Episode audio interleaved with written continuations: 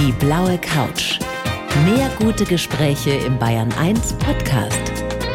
Und hier ist Thorsten Otto. Gabi Röhrlich, ich freue mich sehr, dass Sie da sind. Herzlich willkommen auf der blauen Couch. Ja, hallo und servus, schön, dass ihr da seid. Ja. Und Sabine konnte Sie nicht aufhalten. Sabine konnte mich nicht aufhalten. Nein, nein, es ging wunderbar, also erstaunlich gut. Bin überrascht gewesen. Haben Sie irgendwas gemerkt in der Holledau vom Orkantief? Wird wahrscheinlich über uns weggezogen sein Richtung Nichts? Flughafen, weil nein, also ich habe nicht viel mitgekriegt. Nein, bei uns war es super. Ich bin Ruhig völ- geschlafen? Ja, aus dreien. Und ich bin ja völlig störungsfrei nach München gekommen. Wahnsinn. Ja. Freuen wir uns drüber. Ja. Das ist schön. Wie schlimm war es denn, als Sie mehrfach den Jakobsweg gegangen sind? Da haben Sie wahrscheinlich auch Erfahrungen gemacht mit schlechtem Wetter, mit widrigen Wetterverhältnissen, oder? Das gehört dazu. Alle Höhen und Tiefen, die gehören zum Jakobsweg. Ob Hitze, Kälte, Regen, Wind, Sturm, alles. Alles wichtig. dabei gewesen? Alles dabei gewesen, ja. Was hat Ihnen am meisten Unbehagen bereitet?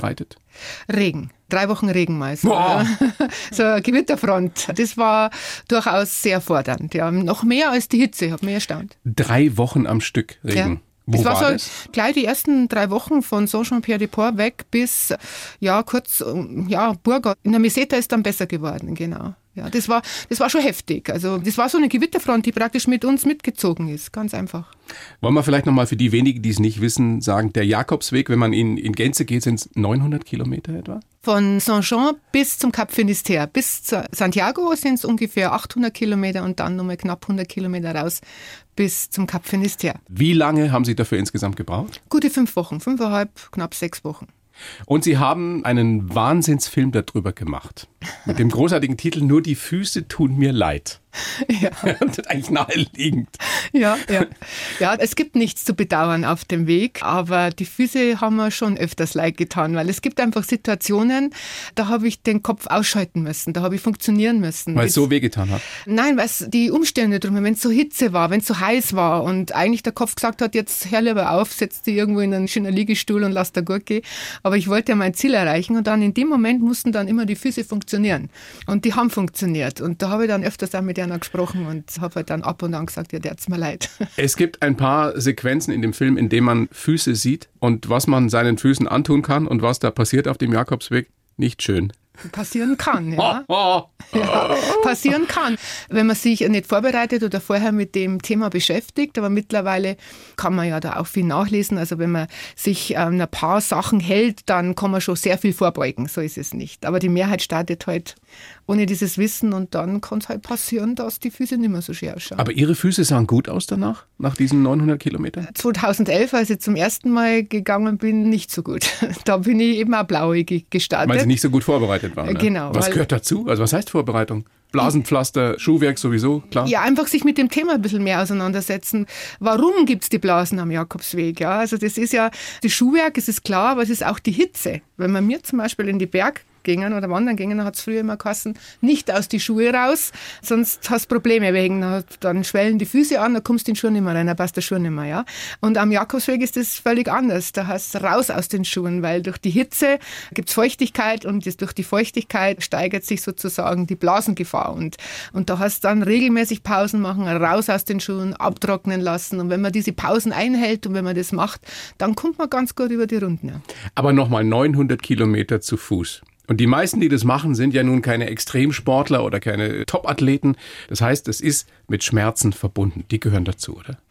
Ich glaube, dass das ganz wichtig ist sogar, weil diese Grenzsituationen, die machen es letztendlich dann aus, dass es am Ende einem so gut geht oder dass das einen auch so einfängt, das Ganze. Ja, wenn man die Grenzsituationen nicht hätte, dann wäre es ja ein Spaziergang und das ist nicht so interessant. Das ist unter anderem, was Ihren Film auch so sehenswert macht, diese Emotionen, die darüber kommen. Sie haben dann natürlich auch mit anderen Wanderern, Pilgern, Pilgerinnen gesprochen und man sieht, wie denen da zum Teil die Tränen runterlaufen, weil die so glücklich, aber auch so fertig sind.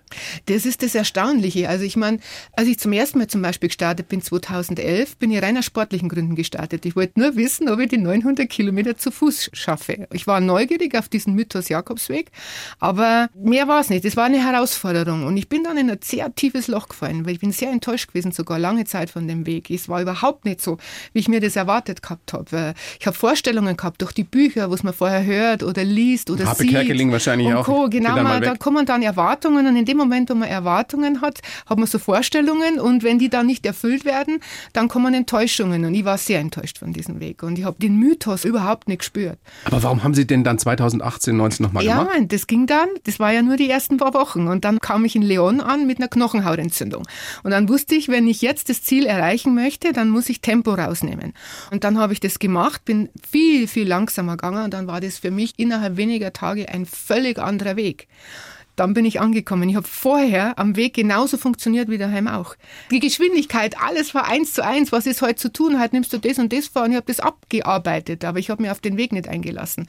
Und da wurde ich dann praktisch dazu gezwungen, langsamer zu gehen. Und in dem Moment, wo ich langsam gegangen bin, war alles anders. Alles. Und dann waren Sie süchtig, haben gesagt, das muss ich nochmal machen. Das, muss kam- ich auch in Bildern das einfangen. kam dann. Dann wird man feinfühliger. Dann, wenn man ankommt, wenn man das plötzlich alles wahrnimmt um einen drumherum, die Landschaft, die Tiere, das verändert einen, das nimmt einen gefangen und dann kommen die Emotionen. Ja, man hat ja, man darf nicht vergessen, drei Wochen lang vorher schon so viel ablassen, ja, so viel rauslassen aus dem Kopf und dann kommen irgendwann die Emotionen. Und wenn man dann ankommt, das ist dann schon einmalig. Also das ist schon ein heftiges Erlebnis. Der hat eine Wirkung, die ist außergewöhnlich. Vor kurzem hat ein junger Mann auf meiner Kinotour zu mir gesagt, ich bin ein Abenteurer. Ich bin sogar schon mit Beduinen durch die Sahara. Aber am meisten Eindruck hat bei mir der Jakobsweg hinterlassen. Wow. Das ist eine starke Aussage. Also es sind auch nicht jungen nur Menschen. ältere Leute, die das machen. Ne? Nein, alle Altersgruppen sind vertreten. Sehr viele junge mittlerweile. Ganz, hat sich sehr viel verändert. Zwischen 2011 und 2018 jetzt zum Beispiel beim letzten Mal. Sehr viele junge Leute. Also wirklich ein sehr, sehr sehenswerter Film. Nur die Füße tun mir leid. Stimmt es, dass Sie bis auf den Schnitt und die Musik, die übrigens auch grandios ist, alles selber gemacht haben? Ja. Alles gedreht? Ja. Und dafür nur drei Tage Vorbereitung von einem Ja. befreundeten Kameramann bekommen haben? Das stimmt, ja. Ja, Wahnsinn. Die Bilder sind ja irre. Das ist ja hochprofessionell alles. Ja gut, die kann nur das filmen, was man dort sieht. Das ist halt sehr schön dort. Die Landschaft, das ist halt auch sehr schön. Was mir allerdings geholfen hat, ist, dass ich gern fotografiere. Ich bin Hobbyfotografin. Das hat mir schon geholfen. Geh los und schau, was der Weg mit dir macht. Sagt ein Pater, glaube ich. Pater. Pius, ja. Ja. Ein Bayer. Macht er mit jedem was anderes? Äh, ja, also ich glaube, dass der Weg so vielfältig ist wie die Menschen selber, die ihn gehen, weil er jeder hat seine eigene Lebensgeschichte. Jeder geht zu einer anderen Zeit, jeder hat ein anderes Wetter, jeder hat seine eigene Herausforderung und so erlebt er auch den Weg. Deswegen war zum Beispiel mir das auch wichtig, mich auf den Weg zu fokussieren und nicht auf die Geschichten der Menschen. Sie haben im Vorgespräch gesagt, sinngemäß, die Regie führt der Weg. Ja, es gab keine gestellte Szene, sondern ich habe einfach immer nur die Augen offen halten müssen, wo ergibt sich irgendwas, was interessant sein könnte und dann Kamera raus, aufbauen, filmen, ja. Und es gab kein nochmal und Stopp oder Wiederholen, das gab's nicht, ja. Und das war sehr schwierig, das war die Herausforderung. Aber für jeden ist der Weg in irgendeiner Art und Weise einfach anders und das macht ihn ja so einzigartig. Sie haben diese großen Emotionen angesprochen, die die meisten dort erleben auf dem Camino. Ist es für Sie eine religiöse Erfahrung gewesen? Also sagen wir mal so, ich bin ja beim ersten Mal rein aus sportlichen Gründen gestartet, nicht aus religiösen Gründen. Und ich kam aber dann in eine Situation, ich weiß ja noch genau, wo das war, Richtung Rabanal, wo dann die Emotionen so stark rausgekommen sind. Das hat mir wirklich also aus dem Nichts getroffen. Und ich musste dann kilometerlang weinen. Ich wusste nicht warum, weil mir ging's ja gut. Und da war dann so eine intensive Welt voller Emotionen. Da habe ich mir immer gedacht, also wenn es Gott gibt, war ich in dem Moment ihm nie näher als genau in diesem Moment. Und das war schon eine einzigartige Erfahrung, die man durchaus wieder erleben möchte. Also der macht mit jedem was, der ihn geht. Also gibt es Menschen, die Sie getroffen haben, die sagen, ich bin halt jetzt 800 Kilometer Ja. klatscht, aber sonst Ja. war nicht viel. Ja, die das gibt's wär, auch. Die gibt's auch und das wäre mir 2011 ganz sicher auch so gegangen, wenn ich nicht diese Knochenhautentzündung gekriegt hätte, die mir ausgebremst Ein hätte. Zeichen. was ja, auch immer. aber das heißt, äh, es war Glück, dass ich das einfach so gekriegt habe. Und es gibt auch welche, die daran einfach vorbeilaufen, aber das sind ganz sicherlich ein ganz geringer Prozentsatz. Sie haben Harpe Kerkelings Buch Ich bin da mal weg ja auch gelesen. Haben Sie den Harpe ab und zu auch verflucht? Auf dem Weg? Ja, und wie? Also was verflucht? Verflucht habe ich ihn nicht, aber ich habe ihm viele Schimpfnamen gegeben. naja, weil, weil, ich gedacht habe, das ist Märchenstunde, was er hat. Weil ich ihm den Weg ganz anders erlebt habe, gerade die ersten drei Wochen. Und ich habe den wirklich, ich darf den Weg nach Burgos, alle zwei Schritte hat er einen anderen Schimpfnamen gekriegt. Und äh, weil, ich, weil ich ihm dachte, das ist ein, Haben Sie ein laut Roman. Geschimpft? Ja. Haben und Leute Sie dabei beobachtet? Das weiß ich nicht, aber sie haben mich bestimmt nicht verstanden, weil ich habe in Bayerisch geschimpft. Und dann auf alle Fälle dann nach Leon, als ich dann wirklich am Weg dann auch angekommen bin, war mir klar, dass das kein Roman war, dass der halt in seiner Art das sehr offen und auch humorvoll geschrieben hat, aber dass das kein Roman ist. Und habe auch Abbitte geleistet bei ihm, auch schon persönlich. Ich habe es ihm schon erzählt, hat er sehr lachen müssen drüber. Also, wer den Film gucken will, und das sollten wir alle tun, nur die Füße tun mir leid, kann das wo tun? Bundesweit eigentlich läuft er immer mal wieder in ausgewählten Kinos. Das ist richtig, ja. Ich kann halt nicht in 400 oder 500 Kinos gleichzeitig starten wie die großen Blockbuster. Das könnte ich mir das nicht leisten. Das ist doch ein Blockbuster, oder? Nein, das ist kein Blockbuster. Noch nicht, aber ein, jetzt dann. Das ist einfach ein schöner Dokumentarfilm, der die Menschen mitnehmen kann und mal Auszeit nehmen kann, in eine andere Zeit, eine andere Welt eintauchen kann. Würden Sie jedem empfehlen, der aus welchen Gründen auch immer über sein Leben nachdenkt, diesen Camino mal zu gehen? Oder ein Teil des Wegs zu gehen? Es kann auf alle Fälle sehr hilfreich sein, ja. Definitiv. Frau Röhrl, ich glaube, Sie haben uns jetzt allen Lust gemacht, diesen Film zu gucken. Also ich wünsche ihm viele Zuschauer, hat ja schon fast 50.000 jetzt. Ja, was fast, für, fast. Wir sind auf dem Weg nach 50.000. Für so einen kleinen Film ja Irrsinn ist. Ja. Also alle reingehen und dann wird das noch viel mehr. Schön, dass Sie da sind. Ich habe einen Lebenslauf für Sie geschrieben. Ja. Den würde ich Ihnen jetzt rüberreichen. Sie lesen den bitte so vor. Ja. Der steht auf dem verschrumpelten Blatt. Und dann sprechen wir noch ausführlich über das eine oder andere. Bitte schön. Ich heiße Gabi Röhrl und bin ein Holledauer Sturschädel, der sich immer wieder neu erfindet. Ob Arzthelferin, Wirtin oder Pilgerin. Was ich mir in den Kopf setze, schaffe ich auch. Auf dem Jakobsweg habe ich meine Freiheit gefunden und versucht, meine Gefühle mit der Kamera einzufangen. Mein ganzes Herzblut steckt in diesem Film. Besonders geprägt haben mich meine Heimat, die Zeit mit meinem Vater auf den Viehmärkten und fast 30 Jahre als Gastgeberin in der Klosterschenke Weltenburg. In Zukunft will ich weiter neugierig und kreativ sein und meinem Motto treu bleiben, nicht zu viel nachdenken, sondern einfach machen. Gut recherchiert. Gut zusammengeschrieben. Nein, aber keinerlei, keinerlei Einsprüche, oder steht irgendein Blödsinn drin? Nein. Das mit dem Holledauer Sturschädel hätte ich mir ja niemals angemaßt. Das ist ja ein Selbstzitat, ja. eine Selbstbeschreibung von ja. ihm. Ja, definitiv. Also Sturschädel ist ja in Bayern eigentlich ein Kompliment schon fast. Ja. Wie schlimm wird es denn bei Ihnen manchmal? Müssen Sie jetzt meinen Mann fragen. ja, der ist ja nicht da. Ja, sagen wir mal, ich kann sehr zielstrebig sein. Und das ich glaube, glaub dass, sofort, dass ja. Sturschädel und Zielstrebigkeit schon irgendwo das Gleiche ist. Ja. Vielleicht ist dann der Sturschädel nochmal ein Punkt mehr. Mögen Sie sich, wenn Sie gerade sturschädlich sind? Gute Frage. Meistens ja, nicht immer. Was ja. würde Ihr Mann jetzt antworten? Mein Mann. Mag er Sie, wenn Sie sturschädlich sind? Der kennt mich schon. Der nimmt mich, wie ich bin. Naja, gut, bleibt mir ja nichts anderes übrig. ja, ja, ja. Mein Mann muss man dort, glaube ich, komplett rausnehmen, weil den kann nichts aufregen, den bringt nichts aus der Ruhe. Wir sind jetzt über 30 Jahre verheiratet, wir haben noch nie gestritten. Und das fand ich grandios. Der studiert jetzt Kunstgeschichte. Ja ja. Nachdem er eben fast 30 Jahre lang die Weltbürger Klosterwirtschaft, der Ja, das war immer sein Traum. Und der hat eigentlich privat schon immer studiert. Also er hat jede freie Minute ja, seines Lebens abends in seiner Bibliothek verbracht und hat Kunstgeschichte studiert. Aber er hat immer gesagt, das wollte er immer an der Uni machen und irgendwann hat er immer gesagt, ziehe ich das dann auch durch. Und als wir jetzt da vor ein paar Jahren aufgehört haben, hat er gesagt, so und jetzt, jetzt gehe ich an die Uni. Apropos Sturschädlichkeit, wenn man fast 30 Jahre lang Gastronomie erfolgreich führt, dann muss man sowieso unglaublichen Willen und Disziplin haben. Anders geht es ja nicht, oder? Ja, also sagen wir mal, ich war ja nicht aus der Gastronomie. Ich bin ja in so einer Gastronomenfamilie reingekommen. Die Familie war ja insgesamt da über 80 Jahre in Weitenburg. Das haben wir zuvor schon die Eltern von meinem Mann gemacht, die Großeltern. Und der ist da hineingeboren? Der ist da hineingeboren, das war ich nicht. Für mich war das ein Sprung ins kalte Wasser. Also das war nicht einfach oft. Und habe ich wahrscheinlich auch nur deshalb überstanden, weil ich Holledauerin bin. weil ich, das ist ja so ein spezieller äh, Menschenschlag, ja? Ja, schon, ich glaube schon, ja. Und hart im nehmen, ja. Und das war schon nicht ohne, da reinzuwachsen. Gelernte Arzthelferin? Ja. Sie haben dann aber im Zuge, als Sie Ihren Mann kennengelernt haben und dann in die Gastronomie mit reingegangen sind, Sie haben Hotelfachfrau noch gelernt, Ernährungsberaterin gemacht. Mhm. Also wenn Sie was machen, machen Sie es richtig. Ja, das hat sich halt immer so daraus ergeben und ich bin immer jemand, der versucht, wieder was Neues zu lernen. Also wenn mein Mann jetzt Friseur gewesen wäre, dann da die halt Haarschneiden. Sagen wir mal so, ich hätte da auch Spaß dran gehabt. Sogar sehr, das habe ich ihm sogar schon ein paar Mal gesagt, Friseur war auch schön gewesen. Aber, kann ja noch kommen. Äh, ja, wer weiß, wer weiß es. Äh, nein. Also wie gesagt, ich bin da ganz, ganz offen. Es gibt, vielleicht ist das, ich habe viele Talente oder viele Sachen, die ich gerne machen würde, was es aber eher schwer macht. Ja.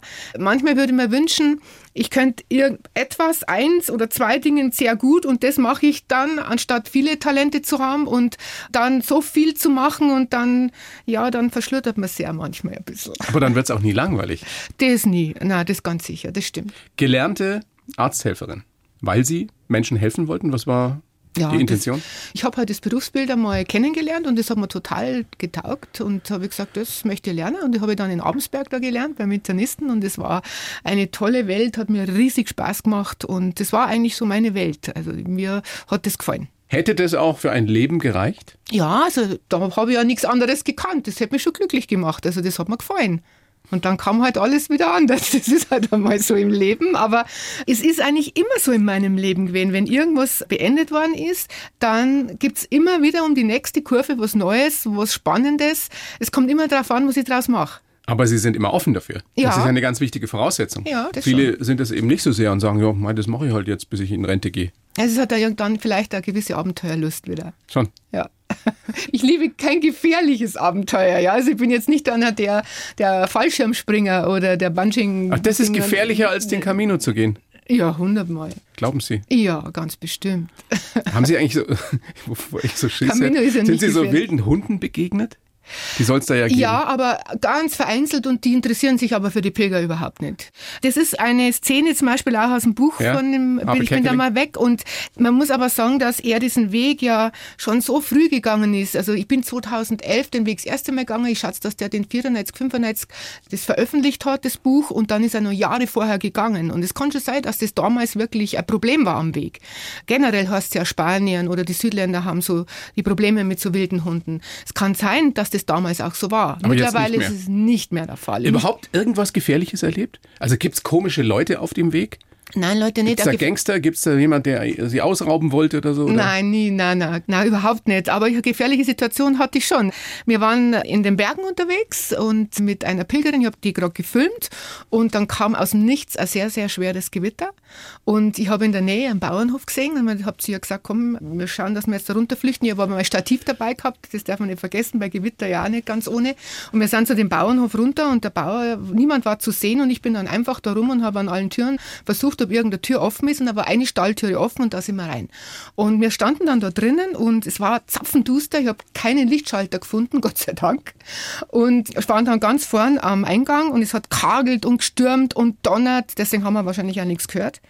Und so nach einer Viertelstunde kam der Bauer mit seinem Fahrzeug rein und er hat im Auto, der hat uns entdeckt und hat im Auto schon gefuchtelt und geschrien und ist dann raus und ist auf uns zu und hat uns rausgezogen, lautstark. Und die Pam, die spricht ein bisschen Spanisch, ich nicht, die hat immer gesagt, der spricht von Murder Dogs, Murder Dogs. Ja, wieso Murder Dogs? Da sind doch keine Hunde da drin.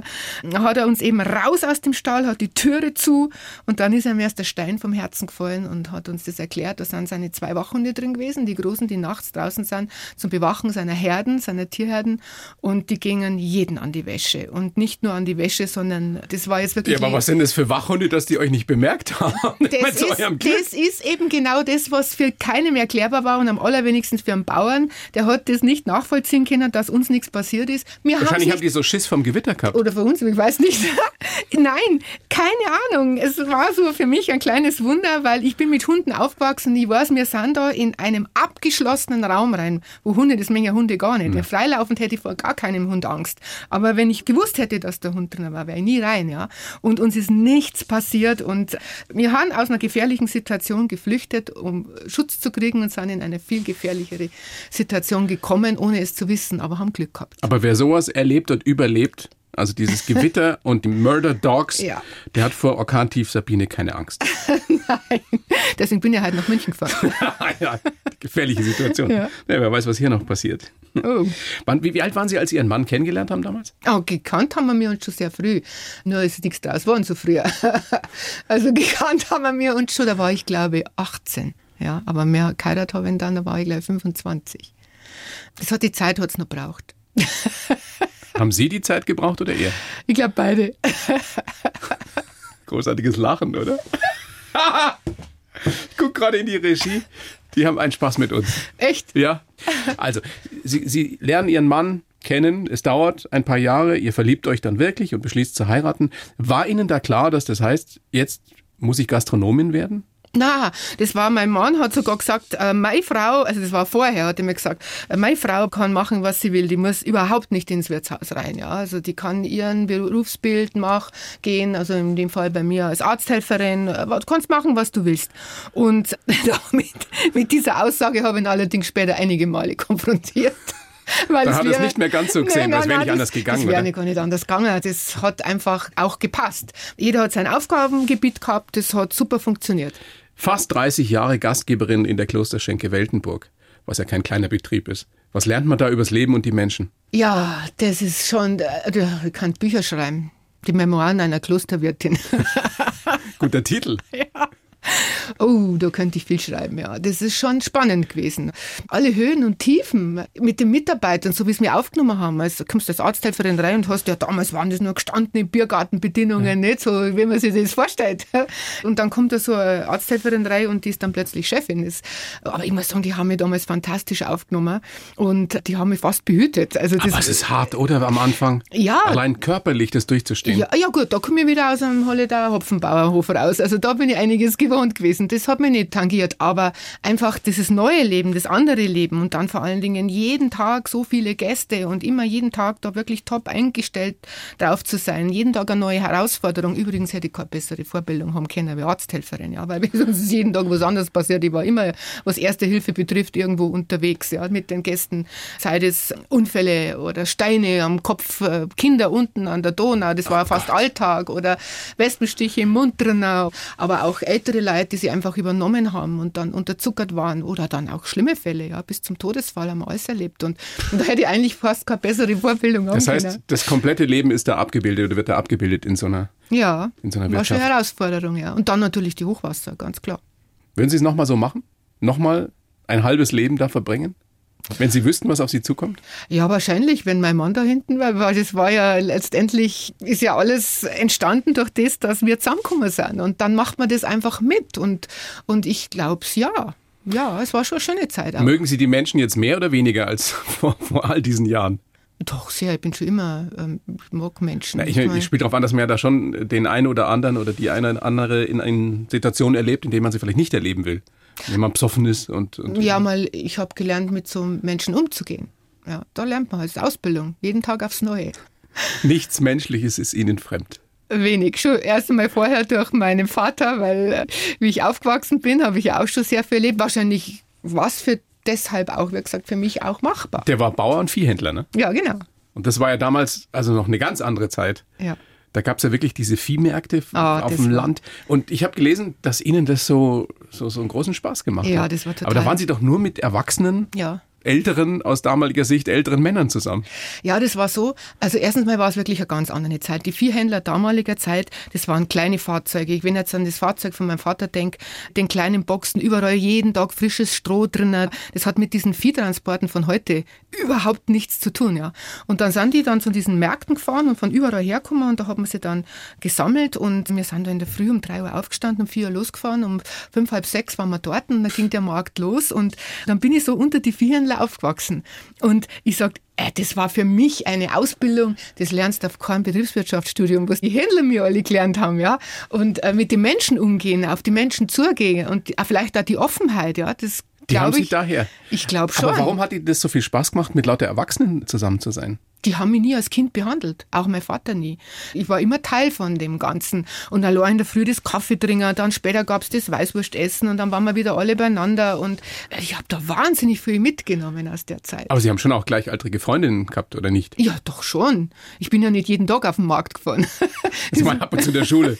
Nein, das war ja meistens dann in die Ferienzeit, okay. natürlich. Wobei, das war ja auch schon zu Zeiten, noch vor der Schule durfte ich da schon mitfahren. Oder wenn mein Vater zum Beispiel nicht nur auf die Märkte war, sondern er ist einfach, hat seine sein Guy, sagt man, in seinem Guy war unterwegs, ja, in seinem Revier, wo er halt seine Bauern hatte und da durfte ich dann oft mitfahren und, und da waren dann die Kinder von den Höfen da. Und dann ist mein Vater oft abends heimgekommen und hat meine Mutter gesagt, du, wo ist ein Gabi? Gabi, oh ja, wo ist ein Gabi? Und dann hat er erst überlegen müssen, bei welchen Bauern er mich vergessen hat. und dann haben sie es alle abgerufen und irgendwo war ich dort und dann ist er auf die Nacht noch mitgefahren und hat mich wieder abgeholt. Aus jedem zweiten Satz, den Sie sagen, äh, klingt so raus, was das für eine schöne Kindheit war und wie heimatverbunden Sie auch sind. Was würden Sie sagen, was bedeutet Heimat für Sie? Speziell die Holledau eben. Das ist für mich ganz klar mal der Hopfengarten. Der Hopfengarten war immer mein Wohnzimmer. Da, Wohnzimmer ist immer dort, wo man sich gerne aufhält wo man wohnt. Und das war für mich der Hopfengarten. Ich bin da drin aufgewachsen. Ja, wir haben ja als kleine Kinder, wir waren da nicht zu Hause, sondern wenn die Eltern draußen waren im Hopfengarten, dann waren wir Teil draußen. Wir waren spielerisch Teil und sind durch die Spiele aber irgendwann dann auch in der Arbeit gelandet. Aber das war, ist es heute noch so, wie ich jetzt von der Kinotour zurückgekommen bin da vom Norden. Die hat mich wirklich total hergenommen und ich war platt. Ich bin angekommen, ich bin raus und bin durch den Hopfengarten gegangen. Das ist für mich, wie wenn ein anderer mit dem Finger in Steckdosen reinlangt vielleicht. Das ist für mich ein Auftanken. Das glaubt keiner. Bitte? Sie ja. kennen Menschen, die mit dem Finger in die Steckdose lang, um aufzutanken? Es war ja nur so einfach. Frau Merl, was das mit Ihnen nur noch mal wird, da bin ich mal gespannt. Stimmt es, dass Sie auf dem Camino, auf dem Jakobsweg auch sich mal in einen Hopfengarten ja. irgendwo gesetzt haben? Das stimmt. Ja, Wo das war, war das? bei Astorga. Das war schon ein gutes Stück. Das ist das letzte Drittel. Und ich war auf dem Weg nach Astorga. Also und in Spanien? In Spanien, vor, ja, genau, ja. genau. Und ich habe dann so abseits, so ein paar Kilometer Entfernung, habe ich gesagt, das sind Hopfengärten. Und dann bin ich wirklich mehrere Kilometer abgegangen vom Weg. Hauptsache, ich habe mich in einen Hopfengarten reinsetzen können. Wie lange saßen Sie dann da? Bestimmt eine Stunde. Und das war bei fast 40 Grad. Es war mir egal. Hauptsache, ich bin im Hopfengarten gesessen. Und dann bin ich nachher wieder weitergegangen. Ich habe ja nicht mehr weit gehabt. Das waren ja dann nur noch zwei, drei Kilometer bis Astorga. Das habe ich dann schon geschafft. Aber ich war in meinem Hopfengarten. Ich bin echt Fan von Ihnen geworden jetzt. Die, die halben Stunde, die wir uns unterhalten, Frau Hörl. Wahnsinn. Was kommt denn jetzt als nächstes? Ich meine, Sie brauchen ja wieder ein neues Großprojekt, wenn der Film jetzt dann ja doch zum Blockbuster wird. Gerade ja die Oscars verliehen worden. Ja, Nächstes ja. Jahr dann als deutscher Beitrag, so, Dokumentarfilm. Ja, na, also dieser Film wird mich auf alle Fälle in ein, zwei Jahre begleiten. Und dann wird was kommen, aber wahrscheinlich mit der Holledau. Die Holledau hat so viele Möglichkeiten. Da müssen wir daheim bleiben. Eine Liebeserklärung an die Holledau. Unbedingt. Nur die Füße tun mir leid, heißt der Film, den wir uns alle anschauen sollten. Ihre Füße haben aber gar nicht wehgetan, gell? Nicht wirklich. Jedenfalls jetzt bei der 2018er Geschichte. Ja gut, äh, ich war gut vorbereitet, ne? das ist klar. Und, äh, aber am Anfang ist es immer, also bis man den Rhythmus hat, ist es immer ein bisschen hart. Und so nach zwei Wochen geht's dann immer leichter. Zum Schluss ist man fast federleicht. Sie sind den ganzen Weg gegangen, eben 900 Kilometer insgesamt. Wie viele Tage? Äh, fünfeinhalb Wochen, knapp sechs Wochen. Was macht man danach? Fällt man da in ein Loch? Loch nicht. Also ich habe jetzt beim Übergang nie Probleme gehabt. Da gibt's viele, die ein Problem haben. Ich habe das nie gehabt. Aber was mir immer gefehlt hat, war das Gehen. Geh los und schau, was der Weg mit dir macht. Da ist diese Bewegung drin. Dieses Bewegtsein bringt wahnsinnig viel in Bewegung und das hat mir gefehlt. Still sitzen können Sie sowieso nicht so richtig, oder? Ah, Doch, da wird man sich täuschen. Das kann ich sogar sehr gut.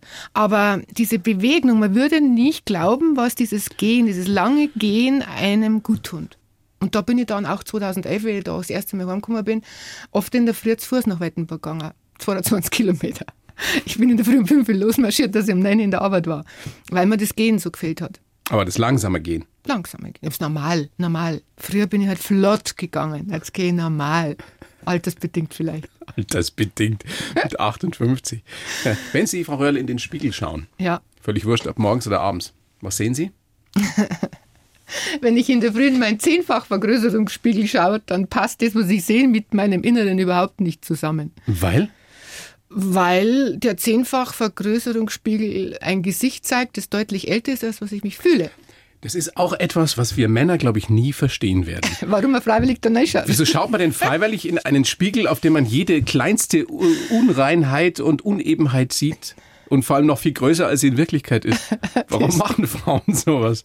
Das ist eine gute Frage, weil eben wir Frauen sind. ja, oh, ja, gut, das ist so. Aber wie gesagt, umgekehrt wäre schlimmer. Stell dir mal vor, ich schaue da rein und ich sehe eine junge 30-Jährige und ich fühle mich wie 80. Aber fühlen Sie sich manchmal wie wie ein Kind, noch wie eine Zwölfjährige? Ja, total. Das ist, die Filme immer noch, schaut mir immer nur ein Kind an. Das ist genau das. Das Kindliche werde ich irgendwo nie verlieren. Da ist, da ist mir die Kindheit viel zu wertvoll. Das ist schön, wenn man das sagen kann. Wenn man sich das bewahrt hat. Ja. Sehnen sich viele danach, aber ich glaube, sehr, sehr wenige haben das. Ja, weiß ich nicht. Aber für mich ist die Kindheit immer was ja, etwas Außergewöhnliches gewesen, habe sehr viel mitgenommen draus und wie gesagt, ich werde immer irgendwo auch Kind bleiben. Frau Royal, großes Vergnügen, dass Sie da sind. Bedanke mich sehr für das Gespräch. das war toll. Ja. Nur die Füße tun mir leid. Wo kann man gucken, wenn man den sehen will? Wo findet man das? Am besten auf die Webseite gehen. Nur die Füße tun mir leid. Da stehen dann immer die aktuellen Kinotermine drin, die sich aber jede Woche ändern. Ja? Jede Woche wird aktualisiert, kommen immer neue Kinos dazu. Geht jetzt auch schön durch Bayern gerade und passt alles wunderbar. Gabi Röll, vielen herzlichen Dank. Alles Gute und bis ganz bald. Vielen, vielen Dank. Sehr gerne. Die blaue Couch, der Bayern 1 Talk als Podcast. Natürlich auch im Radio. Montag bis Donnerstag ab 19 Uhr.